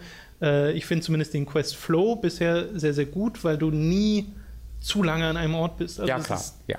Deutlich, also ihr habt ich weiß nicht, ob es noch mal schneller ist als in Warlords of Draenor, oder was eigentlich auch schon sehr, sehr gut, was sie ja. da gemacht haben, dass du jetzt nicht mehr in einem Quest-Hub kommst, wie es bei Burning Crusade war, wo du ja, 15 klar. neue Quests bekommen ja, hast in einem Quest und dann bist du da halt eine, zwei Stunden gewesen, bevor du ja, weiter zwei bist. Stunden ist, äh, glaube ich, sehr optimistisch. und hier bist du halt, hast du das Gefühl, immer voranzukommen und dann genau. auch neue Sachen zu sehen. Äh, und dann halt diese Möglichkeit zu haben, optional zu erkunden. Ich wollte das nur kurz erzählen mit dem, dass ich mir vorher nichts angesehen habe. Meine Erwartung wäre gewesen, ich weiß jetzt natürlich nicht, ob das nach dem, was du dann schon gelesen hast, überhaupt akkurat ist, dass du die vier Gebiete machst, mhm. äh, die Levelgebiete, und danach Surama sich freischaltet als das finale Questgebiet für Max-Level sozusagen, genauso wie es Valley of Eternal Blossom gab in äh, Mist of Pandaria, was du auch eher am Ende gemacht hast. Mhm oder den Tanan Jungle in Draenor, der ja auch erst mit Patch dann freigeschaltet wurde. Deswegen würde mich jetzt auch nicht wundern, wenn das erst mit einem Patch richtig ja. kommt. Äh, also ich weiß, weiß ich aber auch nicht. Ne? Ich habe mich ich damit auch nicht beschäftigt, weil ich eben auch dem, dem Spiel die Möglichkeit lasse, mich zu überraschen und nicht schon irgendwie auf MMO-Champion mir alles durchlese. Ja, mir geht es da sehr ähnlich wie dir. Äh, okay. also ich habe auf jeden Fall gelesen, dass es so ab 110 auch noch mehr ähm, oder vielleicht das erste Mal die Story mit Legion wirklich konkret wird. Äh, ob das jetzt über Surama passiert oder über die World Quests oder über die Quest mit Ketka in, äh, in Dalaran, das, das weiß ich tatsächlich nicht. Ja. Aber in irgendeiner Art und Weise geht es ab 110 auch weiter, ja. Okay. Ja, dann werden wir sicherlich nicht nächste Woche, weil da bist du nicht da. Ja. Aber in, äh, in den kommenden Wochen nochmal drüber reden. Und äh, ja, ich mag es bisher sehr gern. Ja, ich muss erstmal dann schön anderthalb Wochen WoW-Pause machen. So. Dann reden wir jetzt über die anderen Spiele. Ja. Eines möchte ich auf jeden Fall äh, auch äh, selbst nochmal erwähnen, äh, nämlich als Empfehlung quasi, dass ihr euch den letzten, die Aufzeichnung des letzten Livestreams anschaut. Äh, und wenn ihn auch nicht komplett, falls euch Attack on Titan nicht interessiert, dann auf jeden Fall Ghost, of, Chablis, Ghost genau. of a Tale, also. das uns Robin dort gezeigt hat, was mega drollig war. Was für ein drolliges Spiel. Ein Stealth-Spiel mit einer Maus. Ja, wo ihr. Die einen Hut, Hüte trägt. Ja, nicht nur Hüte, sondern ganze Klamotten. Ihr ja. könnt sie komplett ausrüsten und äh, das ist ein wunderschönes Spiel auf, aus optischer Sicht, mit, auch mit großartigen Animationen, ja. was jetzt spielerisch nicht der absolute Oberhammer ist, aber auch nicht schlecht zu sein scheint, aber eben auch nicht großartig. Aber auch gut geschriebene Texte und so. Also wunderbar kann man geschriebene schon sehr Texte. viel draus ziehen. Jetzt genau, also das, das Worldbuilding, das Worldbuilding und die Geschichte und die Charaktere, die sind über alle Maßen erhaben. Äh, und da freue ich mich auch tatsächlich sehr darauf, dann das komplette Spiel mal äh, anspielen zu können. Ich werde das jetzt nicht weiterspielen, weil es halt noch Early Access ist und die Safe Games ja nicht übernommen werden. Ich hatte auch direkt den Gedanken, hole ich es mir jetzt und dann aber direkt danach eigentlich will ich das erst spielen, wenn es fertig ist. Genau, ja. denke ich, dass, dass, da, da geht es mir sehr, sehr ähnlich wie dir, weil ich kann mir auch vorstellen, dass ähm, der, die Stealth-Systeme da nochmal ein bisschen überarbeitet werden. Was hm. man ja im in Livestream gesehen hat, ist, dass es da sehr wenige Bedrohungen gibt. Also die, du bist da in relativ offenen Gebieten unterwegs. Das ist jetzt kein sehr lineares äh, Stealth-Game, sondern ähm, nachdem du mit dem Tutorial fertig bist, kommst du wirklich so eine recht frei bereisbare Burg mit Hof davor und ähm, musst dann einfach herausfinden, was du machen musst tatsächlich. Also du hast dann quasi, du hast einen Questlog und eine Karte, aber es ist nicht so, dass dann einfach ein Wegpunkt erscheint, der sagt, okay, jetzt musst du hier hinrennen, sondern die Charaktere sagen dir dann, ja, hier hinten, da soll vielleicht irgendwo ein Eingang sein, wo es dahin gehen könnte und du musst dann tatsächlich selbst überlegen, okay, was kann er damit meinen, wo könnte es jetzt sein? Und das ist, das ist heute wirklich was Besonderes. Also mir ist das direkt aufgefallen als positiver Punkt, wie viel Mühe die sich gegeben haben, das in der Spielwelt zu erklären und nicht einfach ein Missionsziel ja. irgendwo hingesetzt haben. Äh, das kann natürlich auch schnell frustrierend werden, wenn du halt in diesen offenen Gebieten umherirrst, wie es dann halt mir irgendwann ging äh, in, diesem, in diesem Gebiet. Da muss man dann sehen, wie die Balance ist. Aber als fast ein Mann-Projekt von so einem Spiel, wo man, wo ich noch nicht viel darüber gehört hatte, bevor ich dann angefragt habe, hat es mich auch sehr, sehr, sehr, sehr positiv überrascht und das würde ich auch auf jeden Fall allen empfehlen wollen, die auf A Mäuse, B Stealth oder C Süßes stehen. ja, oder alles drei zusammen. Ja. äh, Mother Russia Bleeds hatten wir da. Oder Frösche. Frösche und Piraten sind noch zwei weitere oh ja, Themengebiete, stimmt, die man, auf jeden Fall. mit denen man da glücklich wird. Mother Russia Bleeds ist von Devolver Digital ein äh, 2D Pixel Art Beat'em Up mit sehr, sehr brutalen Moves. Mhm. Le Cartel heißt der Entwickler. Also das wir kurz, kurz angespielt haben im Livestream, falls ihr es mal in Bewegung sehen wollt. Aber so äh, kurz war es gar nicht. Es war ja, 20 Minuten ja. oder so. Das würde ich immer noch als kurz bezeichnen. Ja, es reicht halt, um das genau, Spiel das eigentlich um das, das Spiel einzuschätzen. Zumindest in seiner spielerischen Gänze überblicken zu können. Das hat zumindest in der Zeit bei mir keinen sonderlich großen Eindruck hinterlassen. Bei mir auch nicht. Also ich habe es ja nochmal länger gespielt. Ich habe es mhm. irgendwie eine Stunde oder eineinhalb Stunden gespielt. Ich wollte es auch zu Hause mal weiterspielen, um heute ein bisschen mehr darüber reden zu können. Es ist aber ein weiteres Spiel, das keine Cloud-Save äh, supportet. Oh, Deswegen hätte ich da die Level nochmal spielen. Was ist denn in letzter Zeit los? Das ist ja, dreimal hintereinander passiert oder so. Ähm, und da habe ich halt einfach keine Lust drauf gehabt, dann die Level nochmal zu spielen, weil es halt schon ein recht eintöniges Spiel ist von seiner Spielmechanik her. Es ist halt ein Beat'em-up Brawler à la Final Fight äh, Street, nicht Street Fighter, sondern Streets of Rage. Streets of Rage, genau. Äh, Scott Pilgrim, was wir immer benennen, Double Dragon. Und äh, genau in diesem Stil funktioniert es und zwar ganz ohne großes Drumherum, sondern du hast halt deinen Charakter, einen von vier, den du auswählst und dann mit dem läufst du dann links, von links nach rechts durch Level und hast dann halt deine drei oder vier unterschiedlichen Angriffe und Kombos und dann steckst du halt auf die Leute ein. Und du hast nach zehn Minuten eigentlich alles gesehen, was das Spiel das spielerisch, spielerisch zu bieten hat. Wodurch es seine Faszination ziehen möchte, ist halt durch seine Präsentation. Die ist halt ähm, vom Stil eher, vom Stil her, im ersten Moment wirkt die sehr Hotline Miami mäßig, aber geht dann doch in eine sehr andere Richtung, weil Hotline Miami halt sehr stilsicher und stilistisch und ähm, über, ich würde sagen, so auf seinen Stil bedacht an Gewalt herangeht, dass das dann doch äh, recht wenig mit richtiger Gewalt zu tun hat. So, obwohl es das, obwohl die zwar realistisch dargestellt wird, das, dann ähm, rennst du ja durch diese Level durch in einer unglaublichen Geschwindigkeit und diese Gegner werden dann eher zu halt zu diesen Spielmechanikpunkten, wo du nicht mehr siehst, okay, ich hau dir jetzt einen zu Brei, sondern da ist jetzt ein Typ, mit dem ich einmal schnell die, die Brecheisen schlagen will und dann werfe ich dem das entgegen und das geht dann alles so schnell, dass du im Grunde nur die Spielmechanik und das Puzzle-Element siehst und nicht mehr die Gewalt. So ging es mir ja, zumindest. Ich würde ja gerade sagen, dass es nicht realistisch dargestellt wird, sondern eben durch seine Perspektive und mhm. dadurch, dass es so extrem ja, detailarm ist in dem, was es zeigt, weil es ja auch diesen Pixel-Look hat, äh, sehr detailarm aber die Animationen sind halt ausführlich, die man dann ja. teilweise macht, weil es gibt ja da auch so Finishing Moves. Und ich glaube, das wirkt, finde ich, vom reinen Effekt her äh, krasser als das, was Mother Russia Bleeds macht, obwohl Mother Russia Bleeds mehr zeigt, äh, gerade weil meinem Kopf mehr überlassen wird. Mhm. Weil du ja die Sachen eben nicht von so nahe siehst. Und Mother Russia Bleeds hat ja eine klassische Sidescroller-Perspektive mit viel, viel größeren äh, äh Charakteren als ja. Äh, Hotline Miami. Deswegen finde ich, wirkt da die Gewalt ganz anders. Da würde ich auf jeden Fall zustimmen. Sie wird auf jeden Fall ganz anders. Und sie wird halt in Hotline Miami zum Story. Genau, ganz genau. In Hotline Miami ist sie noch Thema der Geschichte, wo eben das hinterfragt wird, diese ja. Gewalt, wo sie ja. nicht purer Selbstzweck ist. Äh, und sie ist halt auch nicht Spielgrund. Also wie, das, das, das meine ich jetzt damit, dass die, dass die Gewalt für mich dann irgendwann in den Hintergrund tritt. Also ich kann halt mir jetzt einfach anwerfen und habe dann Spaß damit und die Gewalt sehe ich gar nicht, weil ich halt das, also da, da, könnten statt Menschen auch schwarze Blöcke stehen und ich bin der weiße, weiße Block oder umgekehrt oder was weiß ich und dann muss ich einfach diese Puzzle lösen. Das würde für mich auch auf dieser Ebene erstmal oder jetzt funktionieren, weil ich halt ähm, das Optische schon erlebt habe und das funktioniert auf einer rein spielerischen Sicht für mich.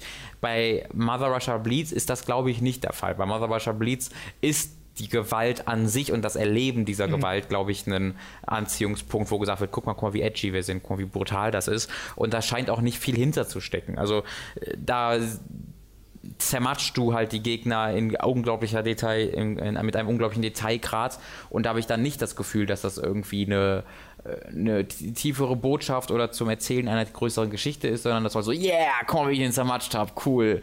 Kennst ähm, bestimmt auch von Nostalgia Critic dieses Be Disturbed. Ja, ja, richtig, das, das, ist, das ist ein sehr guter. Genau, da, da äh, es ist weniger so, ja, yeah, ist das cool, ja, ja. sondern vielmehr ganz Zeit ein, ein Franzose, der mir hinter meiner Schulter und sagt so, oh, le disturbing, oh, mon ami, diep, diepe Gewalt, äh, das, ah, also das hat bei mir auch nicht funktioniert tatsächlich, Mother Russia Bleeds. Ähm, ich möchte das weiterspielen, einfach um zu sehen, ob da noch was kommt. Ist ja auch kein mega langes Spiel, ich habe da ja vier von acht Leveln schon gesehen anscheinend. Äh, aber ich, da ich jetzt auch kein Riesenfan von dem Genre bin und ähm, ich weiß nicht, ob du, wenn du ein Riesenfan bist, ob es dir dann besser oder schlechter gefällt. Also ich weiß nicht, ob das, das jetzt unglaublich gut oder unglaublich schlecht macht. Aber spielerisch fand ich recht eintönig. Äh, alleine ist es dann auch noch recht unbalanced, hatte ich das Gefühl, weil es halt eher so auf zwei Spiele ausgelegt äh, oder mindestens zwei Spiele ausgelegt zu sein schien, von dem, was wir dann gespielt haben, zu zweit. Ich glaube, da ist so ein bisschen bei Scott Pilgrim ging es mir auch so, dass er ja allein gespielt und gemerkt, okay, das ist für Multiplayer gebalanced, ja. äh, obwohl man da ja noch leveln konnte und dann ging es später. Äh, aber da hat mich ja auch vor allem der Stil und die Musik drin behalten, weniger die Spielmechanik an und für sich. Mhm. Äh, bei Mother Russia Bleeds ist es, glaube ich, ist, glaube ich, auch so ein Spiel, wo du im Multiplayer deutlich mehr draus ziehst als Singleplayer, allein schon, weil du ja auch so ein bisschen was drin hast, spielmechanisch, aber halt wirklich nur ein bisschen, wo du dann dieses Juggeln kannst und da kann man bestimmt ein paar lustige mhm. Sachen machen. Ähm, ist dann die Frage, wie lange einen das unterhält oder wie lange es einen unterhalten muss überhaupt, weil es ist jetzt auch kein Vollpreisspiel. Äh, deswegen ist es so ein, so ein Couch, Couch-Koop-Ding. Ich weiß aber auch gerade gar nicht, wie viele dieser Beat'em-Ups es in letzter Zeit gab, wie viel Konkurrenz ja, da das Spiel gerade halt, hat. Glaube ich halt nicht sehr viel. Ich, für mich steht, steht halt diese ganze Präsentation so in so einem Gegensatz zu so einem spaßigen Couch-Koop-Spiel, weißt du? Ja, aber es ich, gibt ich, ja wahrscheinlich diese Zielgruppe, wo du dann irgendwie äh, drei, vier Dudes auf der Couch hast, die dann zusammen immer so uh machen und dann halt ihren Spaß daran haben. Aber auch da geht's so Mortal Kombat mäßig. Ja, genau, aber das macht es ja nicht. Also das, das, da bin ich ja auch, also ich will ja auch bei Mortal Kombat ja, so, ja. oh, wie cool, haben wir ja genauso gemacht ja, und ich sage jetzt da vorne so, oh, cool. Ähm, aber das ist ja, da ist ja genau dieser Unterschied von Humor und einfach nur disturbing. Ja. Äh, und weiß ich nicht, wenn du da durch das Level läufst und dann halt humpelnde, irgendwie fast zerfledderte Schweine hast und dann diese Schweine zerlegst, das ist, da ist ja nichts Cooles und Tolles und uh, krass dran, sondern es ist hier einfach wirklich so, ach, ja, ja, wahrscheinlich ist das der Unterschied, dass du bei Mortal Kombat ist es ja diese bewusste Übertreibung einfach äh, der, der Übertreibung willen und mhm. weil sie genau wissen, das ist halt lustig. Es geht auch so weit äh, in die Übertreibung, dass es halt jegliche echte ja, Gewalt, ja. also es hat mit echter Gewalt halt überhaupt gar, gar nichts mehr am Hut, weil es so unglaublich weit übertreibt. Während es hier wahrscheinlich wirklich eher so dieses Absto diesen abstoßenden Effekt haben soll. Genau, und ich, da werden mit Sicherheit auch viele Leute ihren Spaß dran haben, was auch völlig okay ist. Ich möchte niemandem sagen, da darf man keinen Spaß dran haben, das ja, ist total abstoßend. Hey, äh, also bei den ganzen südkoreanischen Filmen, die ich mag, sollte ich da äh, ganz kleine, äh, ganz, also ganz kleine Brötchen backen. Äh, aber für mich persönlich macht es das einfach nicht sonderlich gut. Das ist einfach mein Problem. Okay. Und deswegen bin ich da auch ein bisschen indifferent. Bleibe bleib ich da zurück. Ist okay. mir ein bisschen egal, dieses Spiel. Dann das letzte, was wir hier auf unserem Zettel stehen haben, ist Deus Ex Mankind Divided. Robin, Hab ich du gespielt, warst in ne? deinem Preview-Eindruck so nicht noch nicht wirklich begeistert. Das war so mehr vom Gleichen und ja. die Preview-Umgebung war jetzt auch nicht äh, die beste, äh, so wie es sich damals anhörte. Wie ist denn der, nicht Review-Eindruck, weil ich Lange so noch weit nicht, bist nee. du noch nicht, aber wie ist denn der erste Eindruck von der Retail-Fassung? Genau, also ich kann auch noch gar nicht viel, viel, viel ausführlicher werden, weil ich bin immer noch nicht weiter, als ich während des Preview-Events war, aber ich habe trotzdem schon deutlich mehr gespielt. Also ich habe halt, ich habe es deutlich mehr Ja, ja. erkundet und äh, deutlich mehr gemacht in diesem Gebiet, weil du startest ja mit dem Tutorial in Dubai, was so eine Mission ist, wo du dann die ganzen Spielmechaniken lernst und dann kommst du in das, in das, in das Hub, also nach Prag. Und äh, soweit ich weiß, gibt es in diesem Spiel, ist Prag das große Hub. Also in äh, Mankind, äh, nicht in Mankind, sondern in Human Revolution hattest du ja verschiedene ähm, Hubs, wo du äh, im Laufe der Story hingereist bist. Und soweit ich weiß, kehrst du in Mankind Divided immer wieder nach Prag zurück, aber Prag selbst verändert sich ein bisschen, äh, je nachdem, wo du in der Story bist. Und das würde auch total Sinn ergeben, weil die Stadt halt wirklich extrem groß ist. Also das ist in, glaube ich, drei oder vier unterschiedliche Gebiete mit einer Ladezeit dazwischen unterteilt. Und jedes dieser Gebiete hat unzählige Shops und Leute, mit denen du sprechen kannst und Nebenquests zu entdecken und hast du nicht gesehen.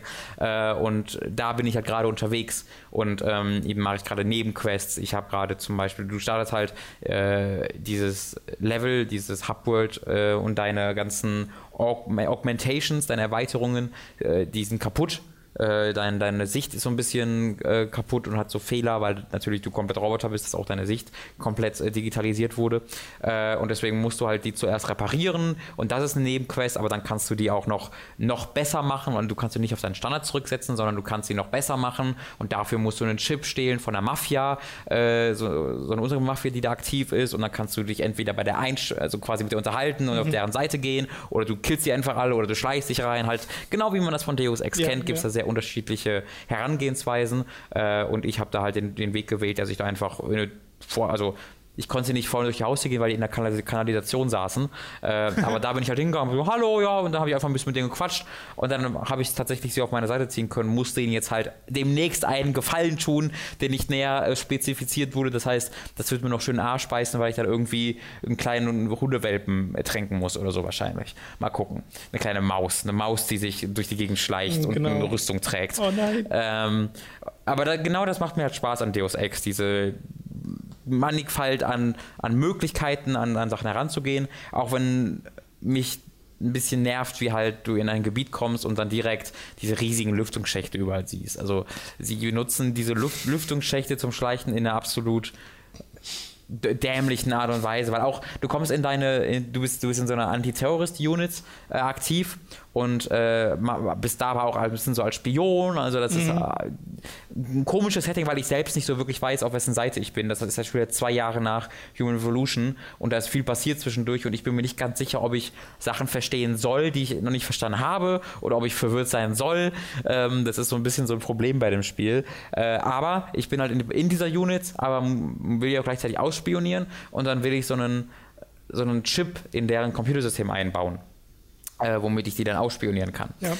Äh, und bin da so unterwegs und du gehst halt da rein und es sind halt wirklich in diesem, das hat mich sehr an die CTU-Zentrale in 24 erinnert, so eine übelst moderne, aber recht schnell zusammengezimmerte äh, Antiterrorist- Basis, wo überall Kabel liegen und riesige Bildschirme sind, überall klingt Telefon und sowas. Und dann hast du halt überall diese gigantisch großen ähm, Luftschachtgitter und du kannst halt reingehen und und stört dich keiner dran und dann kommst du da raus und bist in einem Büro, wo du eigentlich nicht reingekommen wärst, weil die Tür verschlossen wäre und da sitzt ein Typ drin und so, oh, hey Jensen und reagiert da nicht so wirklich drauf und du kannst auch alle Computer hacken und es ist egal, ob das jemand sieht oder nicht. Weißt du, du bist der ich bin in den IT-Bereich gegangen und da war dann ein ITler am PC und der ist dann, als ich umgedreht, als ich reingekommen mich angeguckt und ich bin dann an seinen PC gegangen, hab den gehackt, hab so die Computercodes rausgezogen und bin dann gegangen und ja, tschüss Jensen. Und das ist halt scheiße. Also da haben Ja, sie, da, da, gerade ich als jemand, der großer Fan von so Spielen wie Gothic ist, wo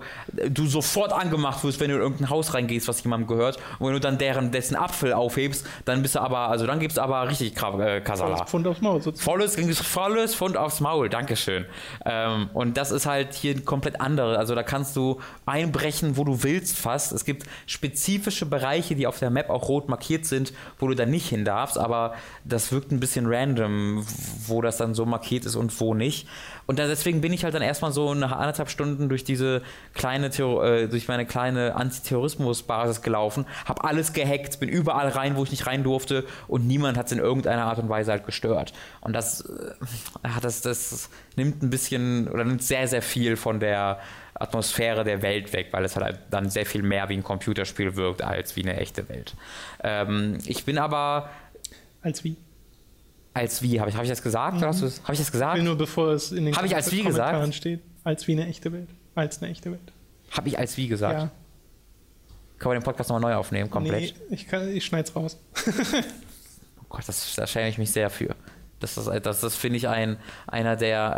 Ähm, kennst du was in Harry Potter? Gibt es Unbreakable Vows, wenn du Versprechen machst und das dann, den das dann brichst, dann wirst du halt getötet. und ich finde, das ist so ein un unmakeable Mistake ein, ein Fehler, den man nicht machen darf. Also ich glaube, ich muss jetzt meine Moderatorenkarte abgeben. Aber naja. Ich habe auch schon mal in, äh, beim Texten im Nachhinein, also noch vor der Veröffentlichung wohlgemerkt, gemerkt, dass ich mal ein von mittendrin hatte mit F, F ja. wo ich so dachte, wie ist das denn passiert? Das ja. geht doch gar nicht. Ja, das Weil ist jeder ist auch kein ja. Abrutschen, es ist zu weit entfernt vom, vom V, aber ja, sowas passiert manchmal. Ja, genau. ähm, aber ich bin also insgesamt angetan. Es sieht auch tatsächlich also auf dem PC, wenn du dann die Grafik hochstellst, äh, beziehungsweise was ein bisschen scheiße ist, das MSAA, was ja eine spezielle Art von Anti-Aliasing ist, ist auch, ist auch die einzige Art von Anti-Aliasing, die es in-game hat, braucht unglaublich viel an Performance. Ja. Also auch, ich habe mir da ein paar Artikel durchgelesen, das zieht irgendwie 20 bis 30 Frames und das habe ich deswegen so. nicht angemacht äh, und mir fällt das Aliasing auch nicht auf, falls es das gibt, obwohl ich jetzt keine, kann sein, dass ich über Nvidia Panel auch noch anhabe, das weiß ich nicht genau. Äh, aber das fällt mir nicht negativ auf und dann habe ich halt komplett flüssige 60 Frames mit meiner, äh, mit meiner GTX 79 und äh, es sieht super aus. Ich habe gestern einen Screenshot gemacht, den ich mal auf Twitter hochladen muss, wo ähm, jemand mit seinem Hinterkopf direkt vor der Kamera ist und man kann halt wirklich jedes einzelne Haar in unglaublicher äh, äh, Detailliertheit erkennen, was ich echt toll finde. Und das, das, aber das, das schwankt so ein bisschen. Es gibt auch immer mal wieder Gebiete, wo du so denkst, so, pff, das sieht aber sehr nach mhm. Deus Ex Human Revolution aus. Mhm. Aber dann hast du wieder äh, Charaktere wo, wo du, und auch Umgebungen, wo du denkst, so, boah, sieht das gut aus. Ähm, weil ich habe bei den Previews nie auch noch ansatzweise das, den Eindruck bekommen, dass das Spiel sonderlich toll aussehen würde. Das sah immer ein bisschen enttäuschend aus. Aber beim Spielen auf dem PC ähm, sieht das in, in 1080p sieht's manchmal echt beeindruckend aus. Ähm, und es ist toll synchronisiert. Die Story, boah, weiß ich nicht, ob die noch interessant wird, weil jetzt gerade ist es kompletter Blödsinn von 15 verschiedenen Organisationen, dem, dem Augmented Coalition, dem Juggernaut Collective, so, also Blödsinn den Illuminati. überladen, oder? Vollkommen überladen. Okay. Und dann hat es dann auch die Illuminati und sowas dazu. Und ich selbst weiß halt nicht, bin ich jetzt auf irgendeiner Seite? Weil ich habe mich schon getroffen mit jemandem vom Juggernaut Collective und für die baue ich diesen Whisper-Chip ein bei der, der, bei der Terrorism Unit. Aber für die arbeite ich in echt und ich finde auch die Leute gut, die da sind. Gibt's bei Mankind Divided, fragte dich am Anfang nach einem Speicherstand vom vorherigen? Nee, Spiel? gibt's nicht. Äh, es gibt eine. Ist dann eine Sache Kanon aus dem letzten Spiel?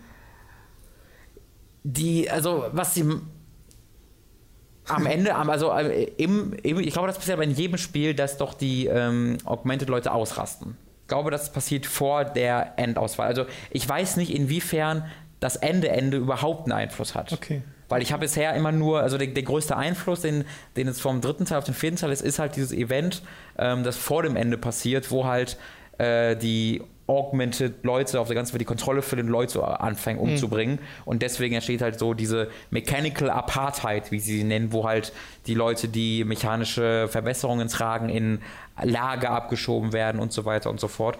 Ähm, das ist so das, worauf ganz eingegangen wird. Also wie die, ich weiß tatsächlich gar nicht mehr, wie die Möglichkeiten am Ende waren vom dritten ich Teil. Ich habe auch nicht mehr so genau in Erinnerung, ist mir nur gerade eingefallen. Und sie scheinen da auch keinen großen Einfluss demnach okay. zu haben, aber das kann ich dir nicht genau sagen. Bei Deus Ex 2 war es ja damals so, dass sie einen Mix aus allen Endings vom ersten Teil genommen haben, was ich eine ganz interessante und weirde Lösung fand. Also, dass mehrere Sachen gleichzeitig passiert. Es gibt übrigens eine Deus Ex Retrospective von den ehemaligen Game Trailers Leuten bei Easy Allies zwei Parts, äh, wovon mir der erste ehrlich gesagt besser gefällt als der zweite, weil Mhm. im zweiten geht es nur um Deus Ex 3 und das ist schon fast so eine fast eine Review. Okay. äh, ja, aber falls man diesen Rückblick nochmal haben will, weil da auch die Story nochmal thematisiert wird, Mhm. äh, bevor man Mankind Divided spielt, das war ganz cool. Vor allem, wie gesagt, diesen ersten Teil ihrer zweiteiligen Retrospektive zu sehen, wo es mal um Deus Ex 1 und 2 geht, was zwei Spiele sind, die ich nicht wirklich gespielt habe. Mhm. Wenn ihr damit fertig seid, guckt euch mal Ross's Game Dungeon zu Deus Ex 1 und 2 an. Da macht er 30 bis 40 Minuten über jedes dieser einzelnen Spiele ganz Ja, cool. detailliert und so lustige. Das ist der Macher von äh, Freeman's Mind. Also äh, ganz, heißt es so? Ja, ne? Freeman 2. Ja, eine ganz, ganz alte Internetserie, die damals große Bekanntheit hatte und der hat halt eine Serie, eine Review.